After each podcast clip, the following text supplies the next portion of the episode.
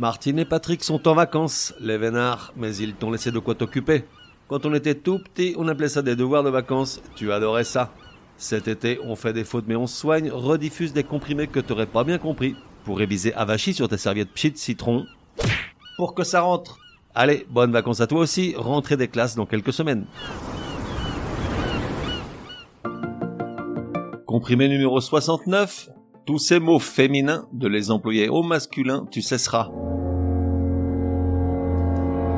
Le comprimé de ce jour n'édicte aucune règle, ni d'orthographe, ni de grammaire, ni de syntaxe. Il te propose simplement un petit exercice de mémoire afin que tu cesses définitivement d'employer au masculin tout un tas de mots qui sont féminins. Il est vrai qu'on hésite parfois sur le genre de certains noms, tout particulièrement lorsqu'ils désignent des objets ou des concepts non animés, ou lorsqu'ils commencent par une voyelle et ne sont pas précédés donc de l'article le ou la, mais de L apostrophe, ce qui rend leur genre moins explicite. À noter d'ailleurs que apostrophe est bien un mot féminin, on dit une apostrophe.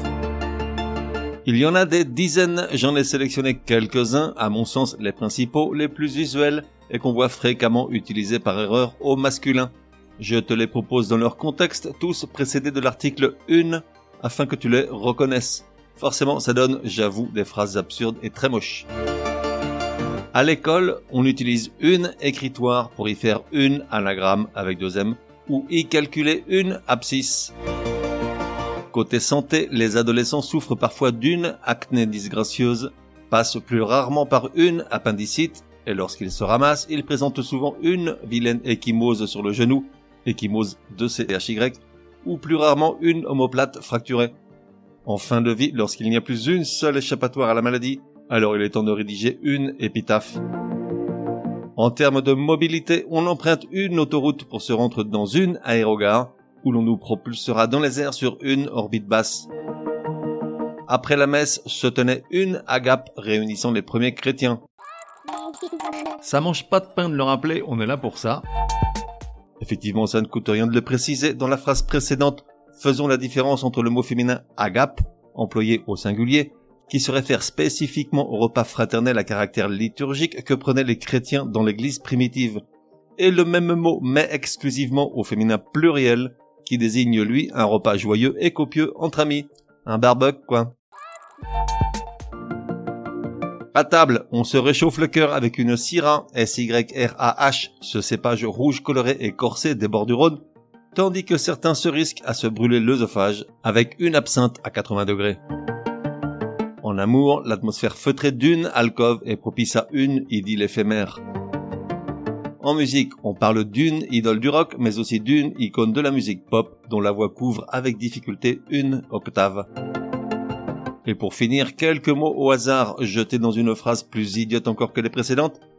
Cet escroc notoire, une espèce de mafieux à qui il manque une vis au plafond, s'est pris les pieds dans une moustiquaire et dans une volte-face inespérée à éviter de juste de s'empaler sur une stalagmite et de s'ouvrir le crâne sur une stalactite.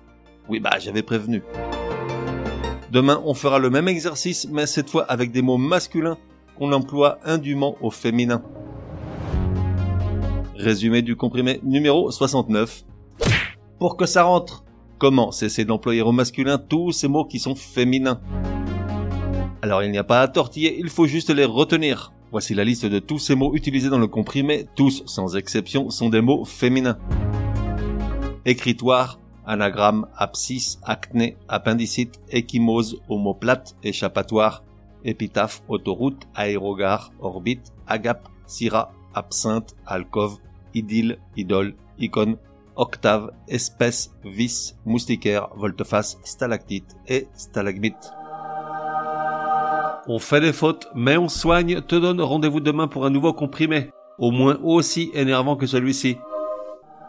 Prends bien note, s'il y a une règle de français qui t'énerve grave, soumets-la à Martine et Patrick, ils seront ravis, aussi crétins soient-ils, de la décortiquer lors d'un prochain comprimé. Pour cela, une seule adresse, contact at uncompriméparjour.com. Enfin, n'oublie pas de laisser un chouette commentaire et tout un tas d'étoiles sur ta plateforme de podcast préférée ça serait drôlement chouki.